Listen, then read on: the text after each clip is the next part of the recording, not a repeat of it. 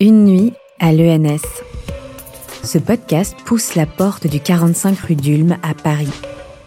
Avec les grandes voies de la recherche, du monde des arts et de la vie des idées, explorer les questions essentielles qui définissent notre époque. Bienvenue à Normal Sup. 4 décembre 2021. Pierre Berthaumieux, maître de conférences en études cinématographiques, propose une analyse précise de la personnalité de l'acteur James Stewart et de son interprétation dans l'œuvre cinématographique d'Alfred Hitchcock. Je vais laisser en suspens, euh, mais euh, donc c'est pas du suspense, c'est juste du suspens. Euh, la question du, euh, du poison et de l'antidote, qui sont évidemment, puisque je les propose en titre, des notions que je vais croiser. Vous allez voir comment je les fais opérer. Donc pour dire qu'effectivement, les, deux questions qu'on va examiner en croisement, c'est euh, ce que James Stewart apporte à Alfred Hitchcock, ce qu'il peut lui apporter, et ce qu'Alfred Hitchcock en retour en fait. Et de fait, je vais peu ou pas parler de voyeurisme, ou de photographe, ou de, ou de fenêtres, ou de, ou de repas, qui sont des choses dont il a été question, ou dont il va être question dans la journée.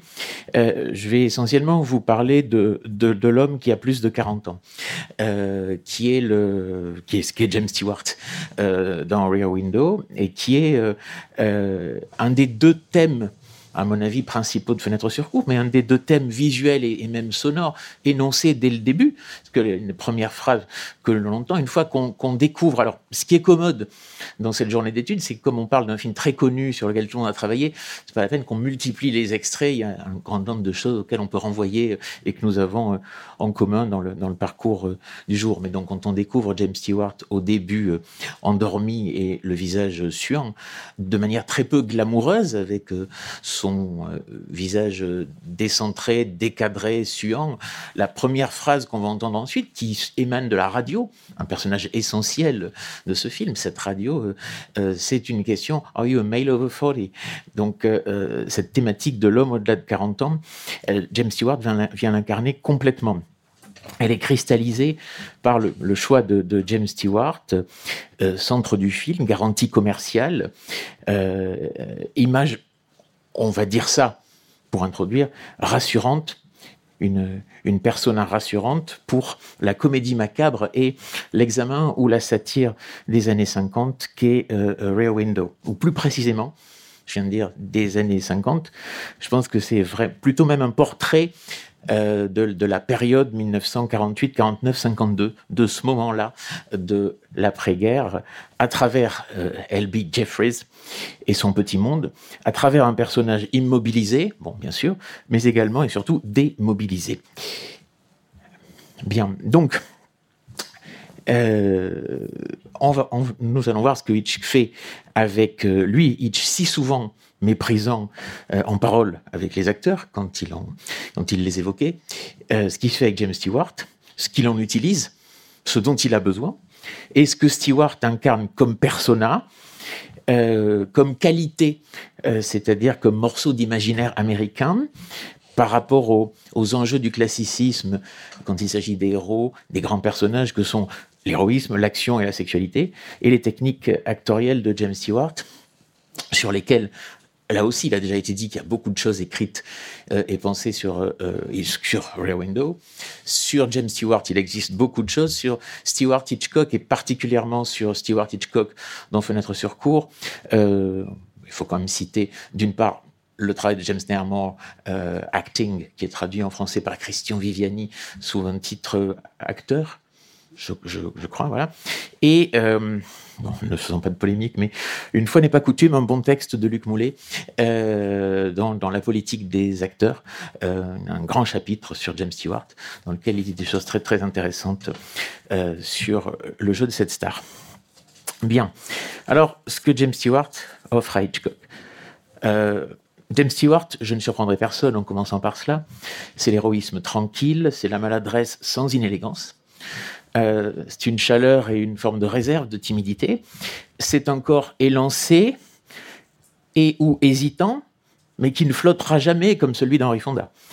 Euh, et c'est une innocence complice ou rêveuse.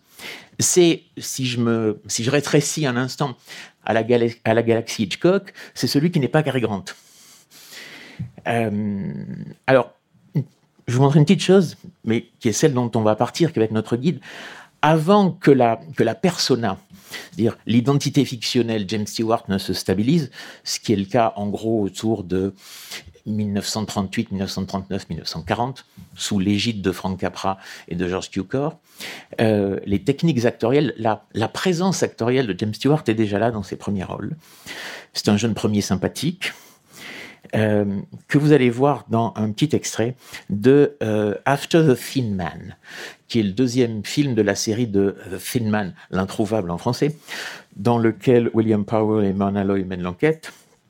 Et donc dans After the Thin Man, ils mènent l'enquête, mais il y a quelque chose de très particulier et à ma connaissance d'unique dans After the Thin Man, je suis désolé si, ce qui est probable, vous n'avez pas vu le film, euh, c'est que James Stewart, dans ce film, je vous spoil la fin, pour mal parler, c'est le meurtrier, c'est le bad guy. Donc c'est un cas assez unique.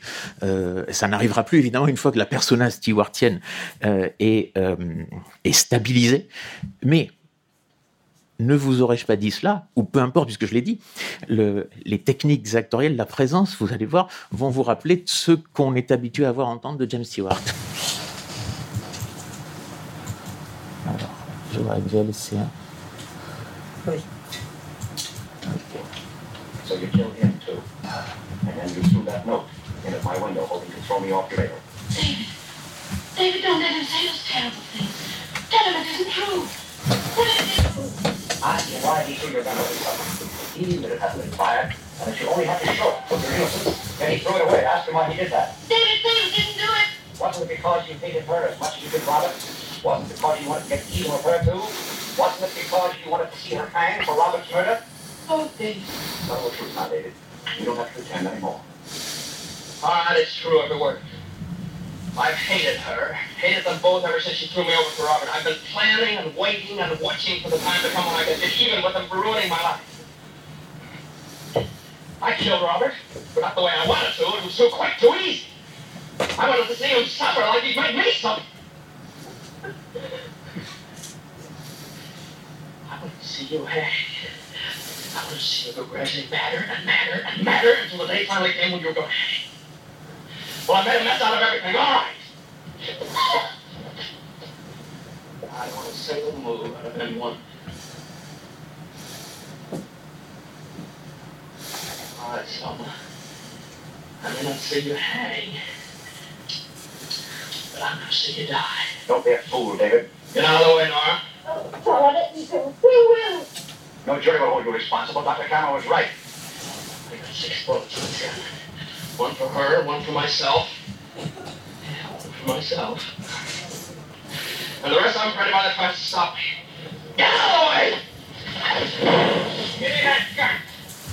Bien. Donc, laissant de côté le fait qu'il est le coupable révélé à la fin du film, un grand nombre des caractéristiques de jeu, donc de la présence stewartienne et des caractéristiques de jeu sont là, une expressivité émotionnelle très forte du visage, euh, une émotion qui monte, qui boue, qui rumine, le tremblement et la mutation vocale, le débordement émotionnel, une, une intensité euh, qui peut, et c'est le cas ici, au moment où il panique, où il est révélé comme coupable, qui peut déborder dans quelque chose qui flirterait avec l'hystérie, avec la folie. Euh, ça, ça c'est ce que Stewart a à offrir, et ce sont, euh, pour peu que ce qui est forcément le cas, vous soyez familier ou familier de son œuvre, ce sont les, les, les techniques, sont les caractéristiques qu'on va retrouver tout le long de sa carrière canalisées dans sa persona. Euh, qui ne sera jamais celle du héros danseur gracieux virtuose comme les Cary Grant, qui ne sera jamais complètement héroïque, pur et coquine à la fois comme les Gary Cooper. Euh, cette mythologie de Stewart, elle s'approfondit au retour de la guerre, de même que sa vie a changé. Stewart, après la guerre, sera tellement marqué en tant qu'homme, en tant que quelqu'un qui a fait la guerre, qu'il n'acceptera qu'une seule fois après la guerre de faire un film de guerre euh, et euh, qu'il se réfugiera dans la comédie pour explorer des choses plus profondes qui l'intéressaient tout particulièrement. Euh, qu'est-ce qui va, euh, si j'approfondis euh, cet angle-là, qu'est-ce qui va caractériser les techniques actorielles de Stewart? Si je pars de ce que vous venez de voir, son émotionnalité, sa modulation vocale, son intensité montante et ruminée, Stewart c'est le spécialiste des longs dialogues et des monologues. Il est très aisé avec cela, qu'il dynamise par sa voix, par les modulations de sa voix, et qu'il dynamise par ses mains, par ses bras, par ses longs bras et ses longues mains. Il faut euh, James Stewart est, la seule star de cette génération de très grandes stars classiques qui euh, euh, était intéressée euh, par la réalisation, qui a songé à, réaliser un film, ce comme vous n'ignorez pas, ce qu'il n'a jamais fait. Mais vers 1936, il est intéressé par cette question-là et très au fait des questions de cadrage, de caméra, de mouvement de caméra, ce qui évidemment crée une attention accrue de l'adéquation de sa technique actorielle, du placement de son corps par rapport à la composition, de ceux qui jouent. Est-ce que c'est seulement la tête qui joue? Est-ce que c'est la tête, le tronc et les mains? Il y a une conscience très aiguë de cette dimension-là, ce qui, sans surprise, produit une très grande aisance de Stewart avec euh, un certain nombre des fondamentaux euh, du euh, jeu classique dans ce qu'il a de graphique ou de dynamisme graphique, le visage incliné par rapport aux épaules au milieu du gros plan, une spécialité de Clark Gable que James Stewart maîtrise très bien, les mains expressives en mouvement au bord du cadre dans Rear Window, évidemment vu la position du personnage. Mains très très importantes, ce sont pas des mains comme Gary Cooper qui va jouer quand il joue avec les objets. Euh, L'objet est juste la, la, captation de la nervosité de Gary Cooper. Ou euh, c'est pas du tout, je viens de comparer Clark Gable, c'est pas du tout euh, un Clark Gable, c'est l'anti-Stewart de ce point de vue-là. C'est-à-dire c'est quelqu'un qui peut être, qui vient aussi, qui a une formation théâtrale, qui peut être très longtemps dans l'immobilité, avec des mains parallèles au corps et sans rien faire d'autre que d'être dans cette tension-là, dans ce silence-là. Et si Gable joue avec un objet, c'est toujours le même. C'est un cigare, une épithète de nature, euh, et jamais un autre objet. Euh, donc, vous voyez, ça, c'est un, un contre-exemple, une antithèse de ce qu'est Stewart. Et puis, Stewart est pour... Euh, c'est une sorte d'acteur méthode avant l'heure, ou plutôt sans aller jusque-là, euh, puisqu'il n'aurait pas théorisé cela, c'est euh, quelqu'un qui tenait, quand il investissait un rôle, donc dans cette partie euh, où il est une, une immense star de l'après-guerre, qui tenait absolument à être physiquement à l'aise avec les enjeux du personnage qu'il jouait. S'il joue un Glenn Miner, il faut que l'instrument de musique et les, et les, pistons et les valves de l'instrument, il les maîtrise complètement. Euh, quand il jouait pour Capra le rôle de Jefferson Smith, le moment où il parle, il parle des heures et des heures donc au Sénat. Comment est-ce que la voix s'épuise? Comment est-ce que le corps va rendre cette voix qui s'épuise? Ce sont des questions que Stewart avait particulièrement creusées. Évidemment, dans Rear Window, la situation même dans laquelle euh, Hitchcock le place euh, va l'encourager à, à, pouvoir euh, explorer ça, puisqu'il est littéralement immobilisé dans chaise et plâtre. Il y a aussi chez Stewart je disais qu'il est un spécialiste des longs dialogues, une fluidité conversationnelle. Euh, quand on écoute, alors il faudrait passer de longs extraits, ce que je ne, peux ni ne vais faire, mais une, euh, manière de, parler, de faire des statements, des affirmations, euh, qu'il module par des hésitations en questions, ou au contraire, de lancer une question qui ne va pas se terminer comme une question, mais qui va se terminer alors que l'oreille ne l'attendait, alors que l'oreille l'attendait comme une question, qui va se terminer en affirmation. Euh, c'est aussi quelqu'un qui est à l'aise, toujours par cette maîtrise du dialogue et de la conversation, avec ce que je vais appeler le dialogue moqueur. C'est-à-dire, il est sûr de lui, il pose une question ou laisse quelqu'un parler, par exemple, il demande à Lisa, et euh, cette Mrs. truc machin, elle portait quelle robe? Évidemment, Lisa, mais alors elle porte une robe comme ça. Au bout de 30-45 secondes, Lisa se rend compte que Jeffries n'en a rien à faire de cette robe, que c'est juste une manière de la ramener à ce que lui, Jeffries, perçoit comme la futilité complète de sa fiancée. Et le moment où Lisa s'en rend compte, elle a face à elle le visage sûr de lui et souriant de James Stewart, qui l'a laissé continuer sa phrase pour lui envoyer ce visage moqueur. C'est énormément une technique qu'il utilise dans The Greatest Show on Earth. Euh, de Cécile B2000, euh, qui était son rôle préféré, euh, puisque James Stewart voulait être clown. et faute d'avoir été le clown dans le cirque itinérant qu'il n'a pas été, il a pu incarner cela magnifiquement dans le rôle de Buttons, le clown de Greatest Show on Earth. Bien, comme Cary Grant, c'est celui qui n'est pas Cary Grant dans l'œuvre d'Hitchcock pour quantité de raisons, mais comme Cary Grant, le visage de James Stewart euh, exprime le chemin de la pensée. C'est-à-dire que, comme Cary Grant, leur expressivité de visage euh, fonctionne très bien dans le goût constant qu'a Hitchcock du reaction shot. Mais c'est pas simplement cela. Euh, c'est pas simplement qu'on a une situation. Bon, évidemment, dans ce film-là, on a une situation, on coupe sur celui qui regarde, on revient à la situation, on coupe sur celui qui va regarder. Mais, c'est aussi que et un Grant et un Stewart, ils ont cela en commun, prennent le temps de laisser sur leur visage monter la réaction, le cheminement de la pensée sur cette réaction et l'état de la réflexion à laquelle on arrive. Je regarde, j'ai une réaction. Sur mon visage, par les yeux, par la bouche, par la contraction, je laisse s'exprimer, je, visualise ma pensée et j'arrive et je fais arriver le spectateur, ce qui crée une boucle complice à la conclusion à laquelle j'arrive. Le visage donc devient une histoire. Euh, à noter, je ne vais pas vous l'apprendre, mais il faut le dire que lorsqu'il aborde Rear Window, euh, James Stewart a déjà travaillé avec Hitchcock sur Rope, euh, ce qui était aisé pour lui, amateur de long dialogue. Euh, mais c'est pas une expérience qu'il a visiblement beaucoup aimée parce qu'elle était très très lourde en termes techniques, évidemment. Mais il faut dire, c'est la transition avec mon deuxième point, deuxième grand point, c'est que le sujet de Rope le dandisme wildien des deux protagonistes principaux de Rope et l'homosexualité, sujet à peine implicite de Rope, avec un James Stewart comme professeur et inspirateur des, deux criminels, euh, est un sujet dans lequel ben oui, c'est James Stewart qui joue euh, ce professeur inspirateur des deux criminels. Donc, ce qui était une, une manière commercialement de faire exister le film. Euh, mais James Stewart, de ce point de vue-là, est un antidote au par rapport à la censure et à la réception du public, au risque thématique du sujet. C'est-à-dire, avec un James Stewart, le thème homosexuel est court-circuité en quelque sorte dans la pièce originale, euh, eh bien, le professeur a sans doute eu une relation, enfin il est surveillant, même pour être exact, une relation avec euh, un des deux criminels. Ce qui est inenvisageable dans l'imaginaire de Rope, le film de 48, avec James Stewart dans le rôle de Rupert Cadell. Donc, euh, ce, courant, ce thème implicite est court-circuité antidoté, pour mal parler, par la présence de James Stewart, qui est rassurante, qui est tonale, pour employer une métaphore musicale. Bien.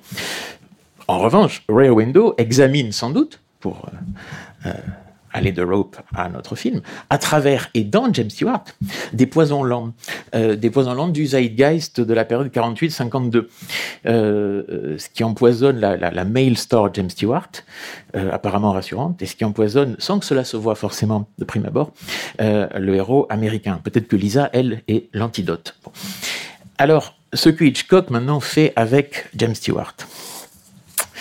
Euh, James Stewart, donc avec sa personnalité et sa persona. Et alors, j'insiste beaucoup sur le fait là, donc la persona fictionnelle d'une grande star n'est absolument pas une simple enveloppe factice, un, masque futile. C'est-à-dire quand on a des acteurs ou actrices de, ce niveau de stardom, on, a une, une, personnalité donc initiale très forte qui ne joue pas naturel. John Ford a dit quelque chose qui me semble très faux, en disant il y a, des acteurs qui ne jouent pas, ils sont là, comme euh, John Wayne, comme Clark Gable, puis des acteurs qui jouent comme Jimmy Stewart.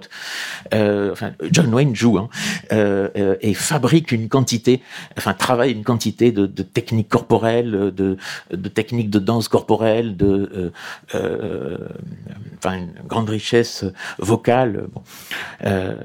et donc, on va dire que la star, euh, apporte un ensemble, un équilibre de technicité propre. De Chacune de ces stars a des compétences qu'il ou elle a travaillé et qui se sont euh, euh, cristallisées, stabilisées, qui ont été sculptées dans sa persona. James Stewart ou Cary Grant existent avant Hitchcock ils existent et lui apportent ce que j'appellerais un round character. Alors c'est très intéressant, je fais un lien avec des choses que tu nous as dites à propos des sources euh, et à propos de John Michael Hayes avec Hitchcock. C'est-à-dire que je pense que des, stars comme Cary Grant ou James Stewart apportent un round character à l'intérieur du concept et du cadre hitchcockien. Euh, Hitchcock n'est pas, si je puis dire, je mets le mot entre guillemets évidemment, un romancier. C'est-à-dire ce n'est pas quelqu'un n'est pas un écrivain de scénario, n'est pas quelqu'un qui crée une épaisseur romanesque, il est plus, et de fait c'est sa compétence initiale, dessinateur, caricaturiste, ou satiriste, concepteur, c'est quelqu'un qui a des idées de situation, des idées de film, qui au début les dessinait, mais c'est pas un écrivain de dialogue. Il a beaucoup besoin des scénaristes. Il y a un livre très intéressant de Stephen de Rosa sur la, collaboration Hitchcock-John Michael Hayes. Il a besoin des stars acteurs qui lui apportent le round character, qui lui apportent, bon, qui incarnent évidemment, qui épaississent, qui mettent en scène, mais qui réorientent potentiellement l'univers Hitchcockien. Hitchcock apporte au propre ou au figuré le cadre et le montage. Vous savez qu'il n'aimait pas que les acteurs ne soient pas dans le cadre là où il voulait. Mais une fois que ceci est établi, il a besoin que dans le cadre, il y ait un James Stewart qui lui apporte tout ce qu'il ne peut pas apporter, qui lui apporte sa propre histoire, qui lui apporte euh, toute une manière de faire le roman que lui, Hitchcock, ne peut pas faire. Rear Window peut être vu comme une, méditation euh, sur le couple, comme une screwball comédie, euh, avec sa liberté enfantine. Et puis, c'est pas une comédie de remariage puisqu'il ne veut pas se marier, euh, mais comme une méditation se vit via les personnages en face, ce que serait une vision adulte de la romance abîmée. James Stewart entre les deux, c'est l'enfant voyeur, un peu inconséquent, et l'adulte misogyne et fêlé. Alors cette comédie de couple, euh, comme une comédie de comme une comédie de remariage, donc à la 2000, mais pas tout à fait une comédie. Vous me, vous me permettrez cette translation, cette légère translation. Euh, ils sont pas mariés, mais ils réfléchissent déjà via les peurs de James Stewart à ce que serait tout ce qui abîme, tout ce qui prosaïse la romance. Et donc, euh, pour qu'une qu'une romance, alors dans une comédie de remariage, pour qu'elle se rallume, ou dans Rear Window pour qu'elle existe, il faut du fantasme. Et donc le fantasme pour eux, c'est tout ce qui se passe en face. Dans le film, le moment où soudain James Stewart regarde Grace Kelly avec ardeur et désir à l'intérieur de l'appartement, c'est quand elle s'intéresse soudain passionnément à ce qui se passe en face. Là, ils ont la possibilité du meurtre en face. Lui qui est un traveling reporter il est très fasciné par ce qui arrive au traveling salesman en face, euh, mais dès que sa compagne fiancée euh, se met à s'intéresser à ça aussi, ça y est, ils ont un fantasme dangereux en commun, donc leur romance s'allume, se rallume. Bon. Jeffries, c'est l'homme mûr qui a fait la guerre, qui est un héros de retour déclassé, qui vit d'ailleurs, il le fait remarquer à son interlocuteur au début du film, dans un quartier populaire. Euh, lorsque Lisa arrive, en un moment, elle est face à Jeffries et on voit un plan qui résume très bien le contraste des univers du film. On a Grace Kelly dans la robe de Edith Head, euh, qui incarne complètement le, glamour, la mode des années 50, face à des photos que Stewart a prises, qui représentent la guerre ou les essais atomiques. Euh, vous avez les, deux aspects dans le, dans, dans, le même plan pour un Stewart qui les a prises, mais qui n'est pas un héros, qui est un héros déclassé. En plus, il est prisonnier dans, dans sa chaise roulante. Euh, et euh, sa misogynie est, euh, est endurcie par ce déclassement de l'après-guerre. Face à cela, Lisa est l'antagoniste actif. Mais ce misogyne endurci, fait-les, avec The Crack Up, la fêlure, qu'il y a en, en, Jeffries, euh, à la douceur, la chaleur de James Stewart. Il n'a pas de geste violent, une douceur gestuelle. Il y a la chaleur de la voix, la couleur bleue des yeux, et sans doute cette chaleur de Stewart que, dont Hitchcock avait besoin là, est-elle un antidote au poison de la masculinité euh, abîmée, euh, ruminative? La couleur est essentielle. La couleur est essentielle. J'ai des souvenirs de euh, quand je me réfugiais le vendredi soir, seul moment où je m'accordais euh, un peu de repos euh, quand je faisais mes études et je revoyais Rear Window très souvent, surtout l'hiver à cause de la couleur. la saturation de la couleur, la chaleur les, les, teintes orangées, jaunes, très chaudes de ce film sont sensoriellement essentielles. On en parlera peut-être avec Jacqueline. Bien.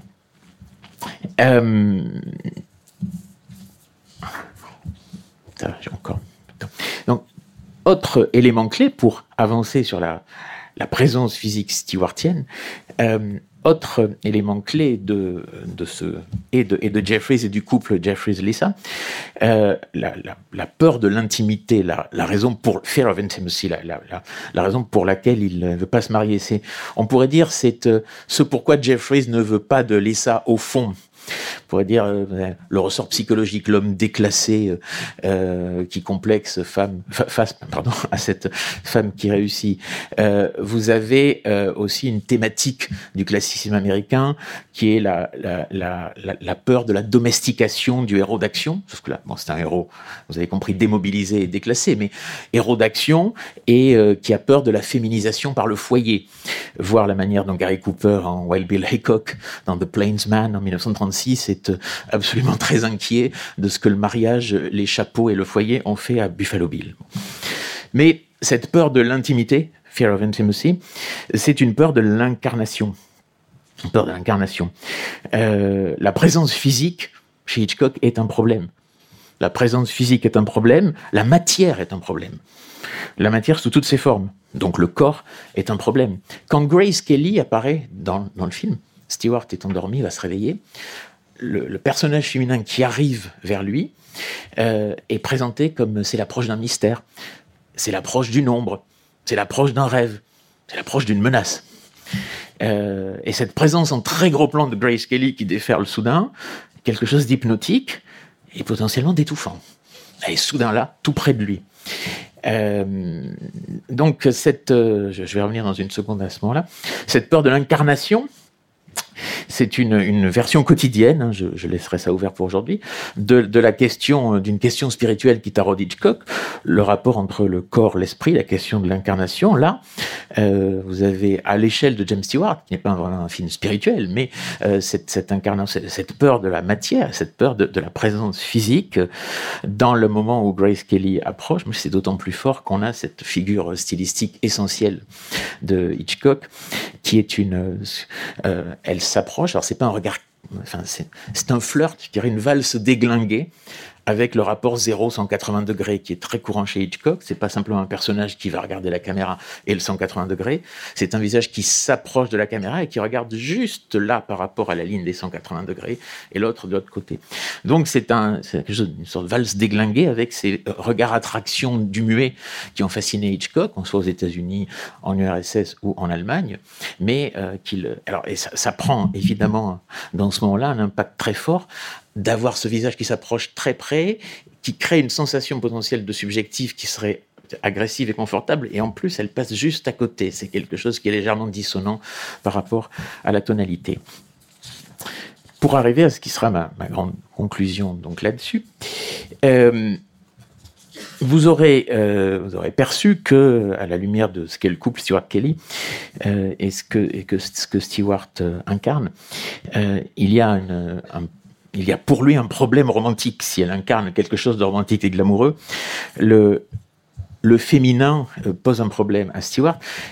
Euh, vous n'ignorez pas que euh, Hitchcock venait de travailler quelques années avec David Oselznick, qui est largement responsable, une hypothèse que je suis en train de creuser pour d'autres choses, largement responsable de la part de romantisme féminin du cinéma d'Hitchcock, d'obsession romantique. Euh, même si Selznick a apporté ça, il a aussi apporté à Hitchcock un carcan dont Hitchcock a, a cherché pardon, à se libérer. Euh, en investiguant lui beaucoup plus le rapport entre le romantisme et le prosaïsme. Et sans doute de ce point de vue-là que Fenêtre sur cour est un, une, réorientation d'un langage par rapport à la question du masculin et du féminin envisagé dans les films Hitchcock-Selznick et un règlement de compte avec règlement de compte avec Selznick, Selznick d'un côté et Lars Thorwald de l'autre côté. Euh, difficile, bon, pas la peine que je commente. Euh, donc le criminel en face, c'est potentiellement Jeffries, euh, puisqu'il c'est un, euh, traveling reporter, traveling salesman, mais euh, voilà Lars Thorwald en face, le coupable.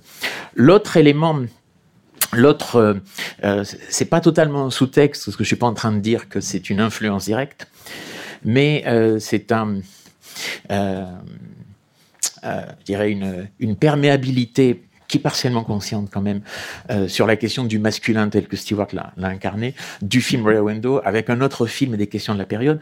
Les années 50 sont un avènement d'une génération de personnages masculins jeunes, très sexués, érotisés et sensuels, souvent névrosés, abîmés, comme Montgomery Clift, Marlon Brando, James Dean.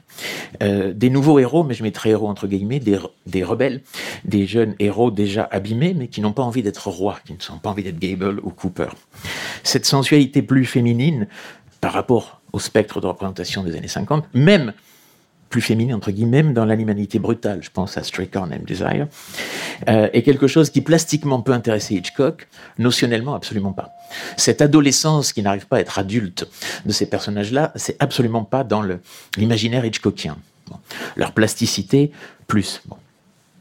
Le personnage de James Stewart est euh, un, personnage qui, euh, qui médite qui nous fait méditer sur euh, une masculinité plus mûre des années 50, abîmée, qui revient de la guerre par rapport à l'arrivée dans le cinéma de ces personnages très jeunes comme Montgomery Clift. Bon.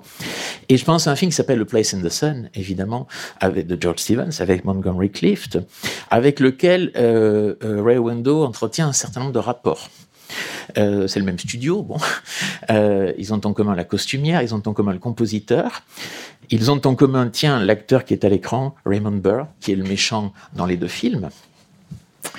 Euh, et ils ont en commun, euh, non pas seulement le compositeur, mais ils ont en commun, et ce, qui me fait dire, même si ce n'était pas le cas avec les quelques détails que je suis en train de pointer, je pense qu'il y a vraiment une méditation avec ce qu'est Jeffries tel qu'il est écrit et ce qu'est Stewart, une méditation de Ray Window sur cette question de male over 40 par rapport à l'arrivée de la génération, du type de personnage et de physicalité euh, et d'érotisme de la génération Clift.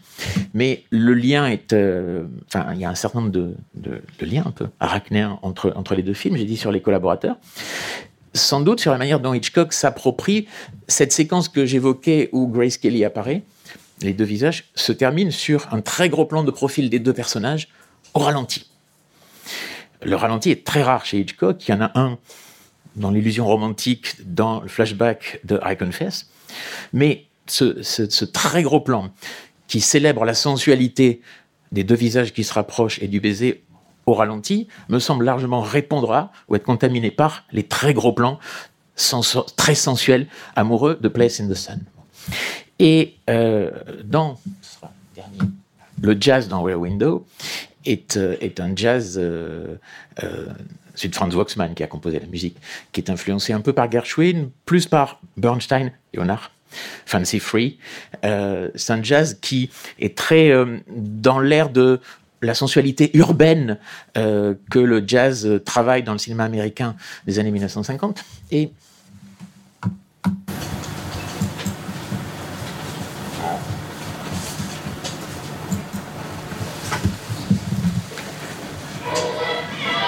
Écoutez ça.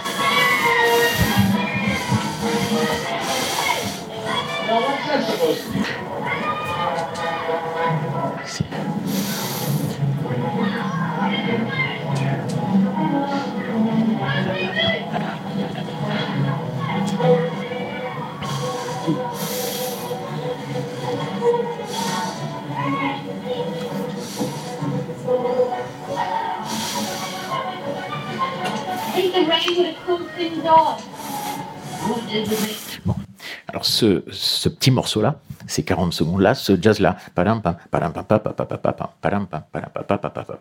ce fugato, c'est un fugato que Franz Oxman a écrit pour une place au soleil, euh, qu'il utilise à une place au soleil et qu'il réutilise dans Rear Window, qui ah, tiens, dans une place au soleil est associé à la fuite d'un homme qui vient de tuer son amante, ou enfin, qui vient de la laisser mourir et qui avait l'intention de la tuer, qui vient la laisser se noyer. Et euh, alors, en revanche, je veux pas exagérer, mais il se trouve que ce morceau s'appelle chez Franz Waxman dans la partition Frenzy. Bon, et euh, donc au-delà de, de cette, euh, cette belle coïncidence, euh, plus largement, vous voyez, le, le sous-texte, ce que Place Sun incarne de, du zeitgeist euh, de la jeunesse des années 50, d'une sensualité des années 50, donc amoureuse et jazzy, et, euh, et, et très consciemment euh, retravaillé par le, par le film d'Hitchcock avec euh, l'histoire amoureuse et la, et la présence corporelle de Jeffries et Lisa. Alors James Stewart est sans doute de ce point de vue-là, pour L'antidote à euh, cette question de euh, la nouvelle jeunesse des, des jeunes mâles des années 50. Pour écouter nos prochains épisodes et continuer d'explorer de nouveaux territoires guidés par les grandes voies de la science, vous pouvez vous abonner à ce podcast. Et pour rester en lien avec l'école normale supérieure, lisez Vue d'Ulm, une newsletter à retrouver sur www.ens.psl.eu. À bientôt!